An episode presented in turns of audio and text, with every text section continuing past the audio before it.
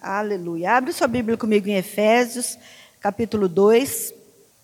Nós vamos ler do 1, vamos ler até o 16. Ele vos concedeu a vida, estando vós mortos nas vossas transgressões e pecados, nos quais andastes no passado, conforme o curso desse sistema mundial. De acordo com o príncipe do poder do ar, o espírito que agora está atuando nos que vivem na desobediência. Anteriormente, todos nós também caminhávamos entre eles, buscando satisfazer as vontades da carne, seguindo seus desejos e pensamentos, e éramos, por natureza, destinados à ira. No entanto, Deus, que é rico em misericórdia, por meio do grande amor com que nos amou, deu-nos vida com Cristo, estando nós ainda mortos em nossos pecados. Portanto, pela graça sois salvos. Deus nos ressuscitou com Cristo e com Ele nos entronizou nos lugares celestiais em Cristo Jesus, para revelar nas eras vindouras a suprema riqueza da Sua graça, por intermédio da Sua bondade para conosco em Cristo Jesus. Porquanto pela graça sois salvos por meio da fé, e isso não vem de vós, é dom de Deus, não vem por intermédio das obras, a fim de que ninguém venha se orgulhar por esse motivo pois somos criação de Deus, realizada em Cristo Jesus, para vivermos em boas obras, as quais Deus preparou no passado para que nós as praticássemos hoje. Portanto, lembrai-vos de que anteriormente éreis gentios por natureza, chamados incircuncisão pelos que se chamam circuncisão, feita no corpo por mãos humanas. Estáveis naquela época sem Cristo, separados da comunidade de Israel, estranhos às alianças da promessa, sem esperança e sem Deus no mundo. Todavia, agora em Cristo Jesus, vós que antes estáveis distantes, fostes aproximados mediante o sangue de Cristo porquanto ele é a nossa paz. De ambos os povos fez um só e derrubando o muro de separação, em seu próprio corpo desfez toda a inimizade, ou seja, anulou a lei dos mandamentos expressa em ordenanças, para em si mesmo criar dois dos dois um novo ser humano, realizando assim a paz, e reconciliar com Deus os dois em um só corpo, pelo ato na cruz, por intermédio do qual ele destruiu toda a irreconciliabilidade. Amém? O texto é, é longo, mas. E faltam tão poucos versículos para terminar, mas eu quero parar aqui para nós pensarmos juntos aquilo que é, relembrarmos, né? Aquilo que a gente já sabe, aquilo que Deus já tem falado conosco, aquilo que a igreja já tem ensinado há tantos milhares de anos, aquilo que nós temos recebido. E é importante que a gente receba. A bispa, quando veio orar, ela disse que Deus busca é, a, os verdadeiros adoradores, né, que adoram em espírito e em verdade, que é um texto que está em João 4. E a, a, a língua, ela é necessária a gente pensar quando a gente está falando, né, porque Deus não está buscando no sentido de ficar procurando, né? Porque é Ele que põe o Espírito em nós, então Ele não tem necessidade de procurar, né? Ele quer relacionar. Ele está disposto a relacionar com aquele que adora em espírito e em verdade. Também lembrando que adoração não é cantar no momento do louvor, ou no momento da música, né? Que louvor também não é cantar. louvor é elogio. E a adoração é um estilo de vida em que eu adoro a Deus então Deus está disposto a relacionar com aquele que decidiu viver porque acreditou em espírito e em verdade. Ele entendeu, pela graça de Deus, que agora ele não é mais um humano comum, ele é um novo ser humano. Ele não é mais um homem formado de alma e corpo, porque o seu espírito está morto. Agora ele é um novo ser humano formado de espírito, alma e corpo.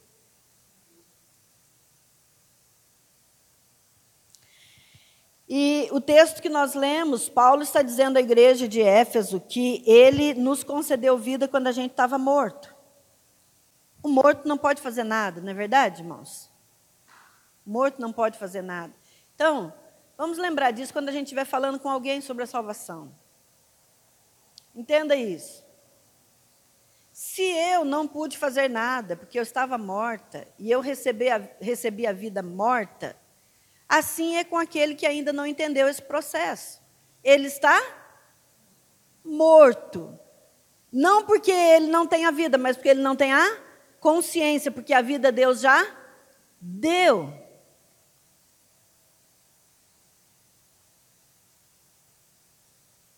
Então, quando nós vamos falar com alguém de salvação, nós não podemos falar com essa pessoa como se ela tivesse condição de corresponder à mensagem que eu estou dando para ela.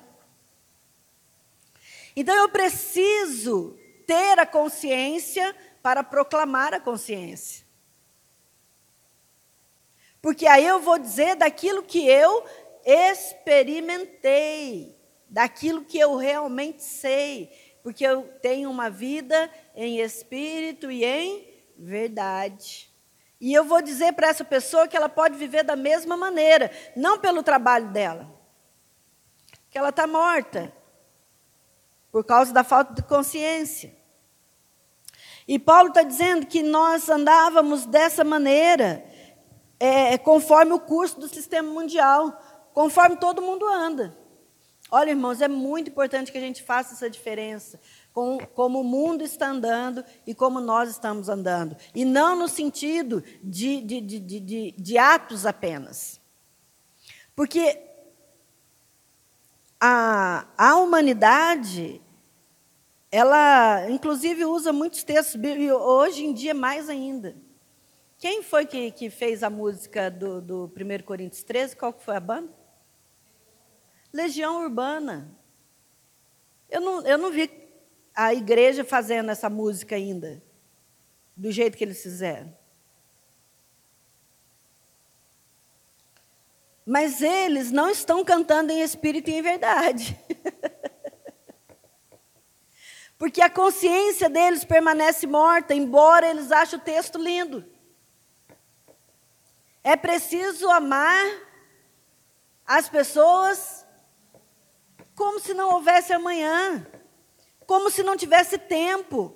Amanhã eu perdoo, amanhã eu libero, amanhã eu me relaciono, amanhã eu me dou, amanhã eu conserto. Hoje eu vou guardar meu ressentimentozinho, porque está muito difícil para mim. Mas isso é um, um, um grupo de pessoas que está falando uma verdade misturada com uma mentira, porque não está falando em espírito e em verdade. É o famoso sofisma. Porque o mundo ele está impregnado de sofisma e nós temos que tomar muito cuidado. Estava conversando com a bispa quando nós chegamos aqui e dizendo que eu sempre falo sobre isso quando eu vou ministrar, irmãos, é um dano tão grande que eu e você entendamos uma especialidade de que Deus não está falando, que o que, que acontece com as pessoas? Semana passada, um primo de um, de um, de um é, nosso, de um jovem nosso, se suicidou. Um jovem, um jovem, 19, 20 anos. Por que, que as pessoas entram nesse caminho? E porque às vezes não tiram a própria vida, mas andam por caminho de morte mesmo, de destruição, tentam se destruir. Porque há uma mensagem de especialidade que eles não encontram. Ah, pastor, mas é porque não creem. É também. É também. Mas a mensagem pregada para um morto, a mensagem da vida pregada para um morto, sem despertar a consciência de que Deus fez algo por ele, não vai funcionar. Pelo contrário, ela vai causar mais dano. Ela vai trazer a pessoa ao desespero. Porque é uma mensagem de vida de que tudo vai dar certo. Se você começar certo, vai terminar certo. Mas é um certo do sistema mundial. Não é o certo de Deus. Irmãos, se nós formos olhar a vida de Jesus, começou errado e terminou errado. Dentro do sistema mundial. Primeiro, uma menina virgem é engravidada por Deus. Isso faz sentido para você? Faz sentido para ninguém.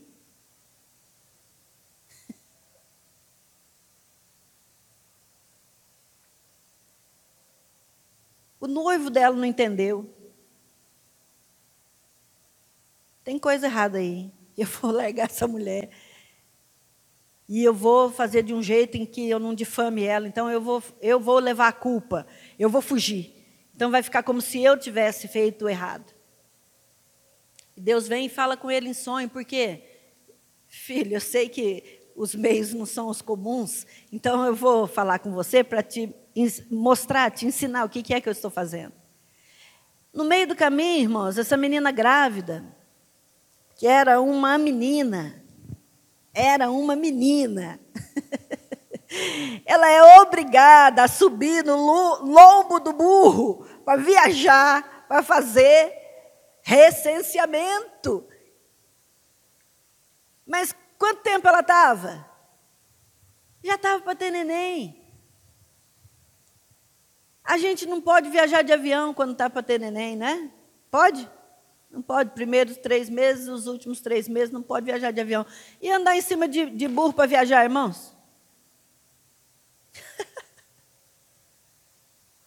Mas parou por aí? Não, chega na cidade, tem lugar para dormir? Oh, mas Deus está de brincadeira. E às vezes a gente olha a nossa situação e a gente acha que Deus tem que. Olha, irmãos, do jeito que a mensagem hoje é pregada, a gente diria que, que José e Maria estavam com problema. Deus não abençoa esses dois de jeito nenhum.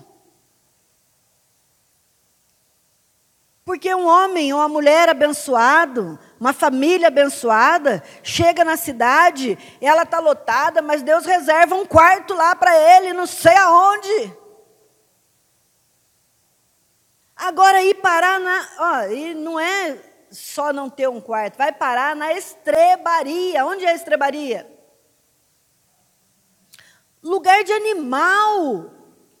Não, aí Aí realmente Deus abriu mão, abandonou esses dois. E esse menino que vai nascer, ele nasce aonde? Eles colocam ele onde? Na manjedoura, que é um coxo. um lugar de comer. Do animal comer. Mas Deus não tinha perdido a mão. Deus estava dizendo: esse menino que nasceu, ele vai ser pão, ele vai ser alimento, e por isso ele está sendo colocado na manjedoura. Entenda, querido, vida de propósito é isso.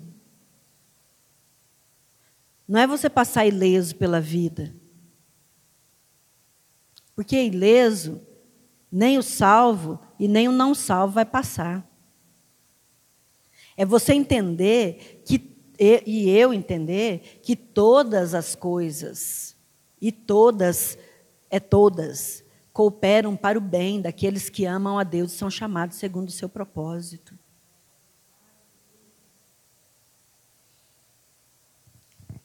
Moisés fez tudo certo ou tudo errado, irmãos? e sabe qual foi o fim dele? não entrou na terra. Oh, mas aí. Ele não entrou na terra, irmãos.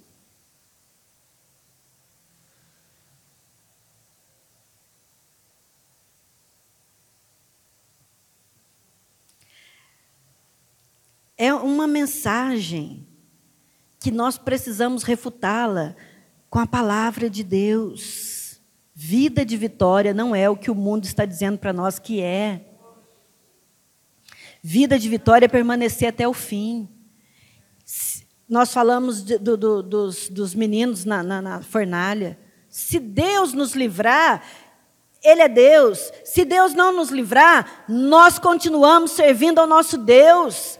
Ah, mas esse problema, eu preciso ser livre desse problema. Ah, esse, essa pessoa, ah, essa fala, ah, me humilharam, ah, não sei o que, não sei o que. O que nós estamos aprendendo da nova vida através daquilo que nós estamos vivendo? Como nós estamos andando em espírito e em verdade, através daquilo que Deus está proporcionando para nós, ou a circunstância, porque às vezes não é realmente Deus que está agindo, mas a circunstância vem contra nós e nós precisamos manifestar a nova natureza, porque fomos transformados num novo ser humano. E todos nós, ah, não, eu não, que eu sou humilde, eu ainda sou um pobre servo. Isso é pecado, irmãos. Isso é pecado. Ah, eu ainda não alcancei, porque eu ainda estou buscando. Está buscando o que? Se Deus fez e nos deu de graça. Ah, mas eu preciso me libertar, eu preciso eh, buscar, eu preciso. Não, irmãos, eu preciso viver aquilo que Deus está dizendo para mim que eu sou. Eu preciso ser resposta, eu preciso me responsabilizar.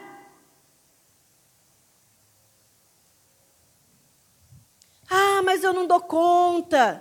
É mentira. Pastor está me chamando de mentirosa, de mentiroso. Estou. E se eu disser isso, eu também sou mentirosa. Ah, isso quer dizer que nós não vamos errar então, se a gente começar a pensar assim. É outra mentira.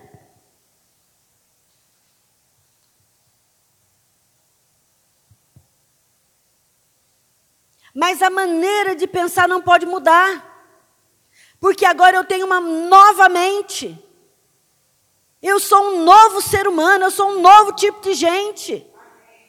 Eu não sou comum. Os sentimentos não me dirigem. E, irmãos queridos, essa mensagem ela não é nova. Sabe o que Davi dizia para a alma dele? Quem lembra? O que é, alma, que você está agitada dentro de mim? Cala-te. Cala-te. Eu governo sobre você. Não é você que governa sobre mim. Ninguém pode me fazer mal. Pastor, mas as pessoas são maldosas. Mas ninguém pode atingir quem nós somos. Ela pode atingir a nossa carne, ela pode atingir a nossa emoção, mas a nossa essência no espírito e na verdade ninguém pode atingir. Por isso eu permaneço intocável, ainda que alguém me bata, ainda que alguém me mate, ainda que alguém corte um pedaço de mim, ainda que alguém me humilhe, ainda que alguém é, fale mal de mim, ainda que alguém me tire aquilo que é meu, eu permaneço intocável. Intocável intocável. É esse tipo de humano que Deus está levantando como um grande exército na terra para fazer diferença, para dizer: somos igreja do Senhor nesta terra, para manifestar as obras de Deus. É disso que Paulo está falando com a igreja de Éfeso, que era uma igreja Ontem o, o, Tafarel pregando, ele falou sobre a igreja de Éfeso, ele falou sobre João, é, é, Timóteo. Timóteo foi é, é, é, pastor dessa igreja muito jovem, né? Muito jovem, uma igreja grande, cheia de dificuldades, uma cidade idólatra. Né? A, a, a cidade, os irmãos lembram, em Atos diz que ficaram duas horas. Oh, irmãos, às vezes a gente dá conta, não dá conta de ficar uma hora na reunião. E a gente nem participa tanto. Eles ficaram duas horas em pé, dizendo que a Diana ou a Artemis era a deusa deles. Duas horas, gritando na praça. A cidade se reuniu para gritar isso. Essa era a igreja. Era nesse lugar que a igreja estava.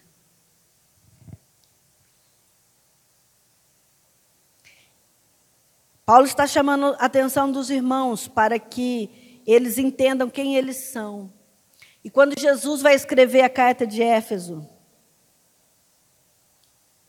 Jesus fala para eles assim: vocês trabalham direitinho, mas eu tenho uma coisa contra vocês.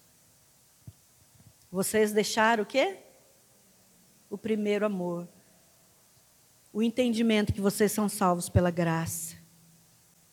O entendimento de quem vocês são para ficarem ativos na obra. Vocês são muito ativos na obra. Vocês fazem muita coisa pela cidade. A igreja aí é grande. Mais de mil pessoas. Olha que maravilha. Mas vocês deixaram o primeiro amor. Lembra, pois, de onde caíste.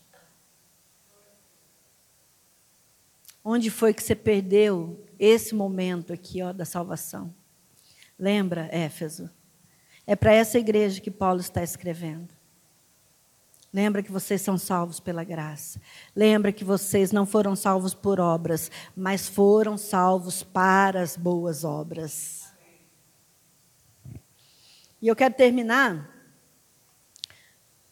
Eu nem vou seguir até o fim, mas com um verso que eu li na reunião de mulheres que nós tivemos na quinta-feira.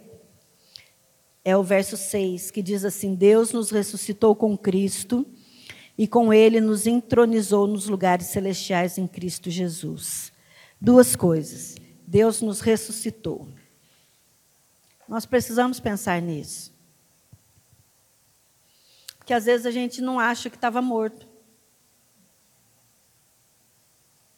A gente acha que a gente estava indo, tal, estava vivendo uma vida ruim, e aí a gente decidiu viver uma vida boa com Deus. Não é verdade. A gente estava morto, morto-vivo. Hum? Zumbi. Né? Que é a característica do, do, humano deformado, do humano caído. Ele, ele, não representa mais Deus, embora ele tenha ainda a imagem e semelhança, ele não pode representar, porque ele está deformado, ele está corrompido. Então, desse lugar, o Senhor nos ressuscitou com Ele. E agora a segunda parte, que é na versão King James, atualizada. Nos entronizou. Quem que é entronizado, irmãos? Quem é a pessoa que é entronizada? Príncipes, reis, né? É trono. Ele fez vocês assentarem em tronos. Você consegue pensar nisso um momentinho aí? Onde é o lugar que Deus colocou a mim e a você? Num trono. E não é um trono especial para Isabel. Embora seja, mas é, não é uma unicidade, é uma unidade. Então é um trono especial para nós. O novo humano, ele foi ressuscitado para assentar em trono. E rei, príncipe, faz o quê? Governa. para governar. E governa quem primeiro? A si mesmo. E não governa sobre, nem para, governa com. Porque a gente imagina todo mundo sentado no trono e um querendo governar sobre o outro. Não, que você tem que fazer isso. Não, eu, eu acho que você faz isso. Não, eu acho que. Não, não, não, não. Eu tenho autoridade, eu falo para você isso isso. Tem um, uma história que diz que, num lugar onde havia é, a, a, chamada profecia, mas que é essa palavra que alguém né, dá assim, então diz que uma pessoa levantou, falando em profecia, profecia, e não sei o quê, não sei o quê. Aí diz que outro levantou e falou, diz que o filho queria falar agora. Agora o filho queria falar, e interrompeu aquela que estava falando. E aí o outro falou assim: não, mas eu que vou continuar falando porque eu sou o pai. Estou falando no nome do pai, e o pai tem mais autoridade que o filho, então você senta aí, né, que é aquele boné velho. Porque a, a mentalidade humana, ela é hierárquica. Eu tenho mais autoridade, então eu mando e você obedece. Manda quem pode, obedece quem tem juízo. No reino de Deus não tem como ser assim, se todo mundo é rei. Todo mundo é rei e sacerdote. Então eu faço o quê se eu não posso governar sobre você? Também não posso governar para você. Mas com você. Com você. Nós vamos juntos, com um objetivo que não é o meu. Ah, vamos governar o mundo juntos e uh, nós temos um plano que não é nosso. É um plano que foi dado por Deus. Ah, mas eu acho que não adianta achar. é junto. Agora, é claro que cada um vai ter a sua característica que foi dada por Deus. Alguns irão governar sendo bons pais, bons maridos, chefes de família. E outros serão colocados em realmente lugar de governo. Outros serão colocados em, em empresas. Mas isso porque Deus está estabelecendo um único governo. Um único governo. Baixe a sua cabeça aí e ore sobre isso agora.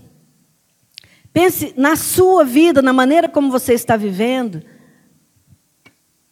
Talvez você, quando encontra o mar, você fica clamando para Deus abrir o mar. Eu quero que, você, enquanto está orando aí, continue aí com seu olho fechado, conversando com o Espírito Santo, conversando com o Pai Celeste. Quando você estiver clamando a Deus, lembre que Deus vai dizer para você: por que clamas a mim? Usa o cajado que eu coloquei na sua mão e abre o mar. Lembra disso, querido. Lembra disso. Lembra disso. Lembra disso. Clamar não é levar a responsabilidade para Deus fazer. Clamor não pode ser algo que eu dou para Deus e Ele tem que fazer no meu lugar. Quando Ele me deu autoridade para fazer. Em nome de Jesus. Em nome de Jesus, Ele nos ressuscitou e nos entronizou para nós vivermos o sistema do reino e não o sistema mundial. Em nome de Jesus, em nome de Jesus, em nome de Jesus, em nome de Jesus. Haja que, em nome de Jesus, as ligaduras da mente humana comum sejam destruídas e a mente de Cristo estabelecida sobre nós aqui, cada dia mais, cada dia mais, cada dia mais, em nome de Jesus. Amém? E eu termino dizendo o seguinte: a mente de Cristo, ela é uma só e ela foi dada a todos nós. Mas é claro que cada um de nós vai conhecendo a mente de Cristo. Então também, não entre, é, não fique encanado, né? Represado em querer ser como alguém. Ah, mas Fulano tem esse entendimento e eu não tenho. Viva no entendimento que você tem. Só não fique preso no sistema do mundo. Não permita isso em você. Mas na, no entendimento, na mente que você tem de Cristo, viva intensamente intencionalmente isso. Mas não é tudo aquilo que o fulano está vivendo. Você é uma pessoa, o fulano é outra pessoa. Viva naquilo que você está vivendo, naquilo que Deus está te dando. Viva intencionalmente. E, e, e, e não pare. Hoje é que dia? 25 de outubro. 25 de dezembro, não, não esteja do mesmo jeito que você está hoje. Porque nós crescemos. A gente cresce naturalmente. Não é algo que a gente trabalha para isso. A gente cresce naturalmente. Você teve que trabalhar muito duro para crescer? Ou você foi crescendo? Como é que foi? Foi crescendo. É assim que Deus está fazendo com a igreja. A igreja não está trabalhando duro para crescer. Não faz sentido. Efésios diz que cresce naturalmente. Então cresça. Tá bom? Nisso que você está. Cresça. Cresce, 25 de dezembro, você marca lá no seu caderno, ó, 25 de outubro eu estava assim, a, lá, a Lélia está marcando no caderno. E agora, 25 de dezembro, eu estou assim. Meu conhecimento, minha iada, minha junção com o meu Senhor, ah, eu compreendo melhor. Eu estou compreendendo melhor hoje. E leve outros a isso, querido. Não vá sozinho. Porque nós não podemos ir sozinhos. Nós somos como ele, daqueles que não deixam nenhum para trás. amém, amém.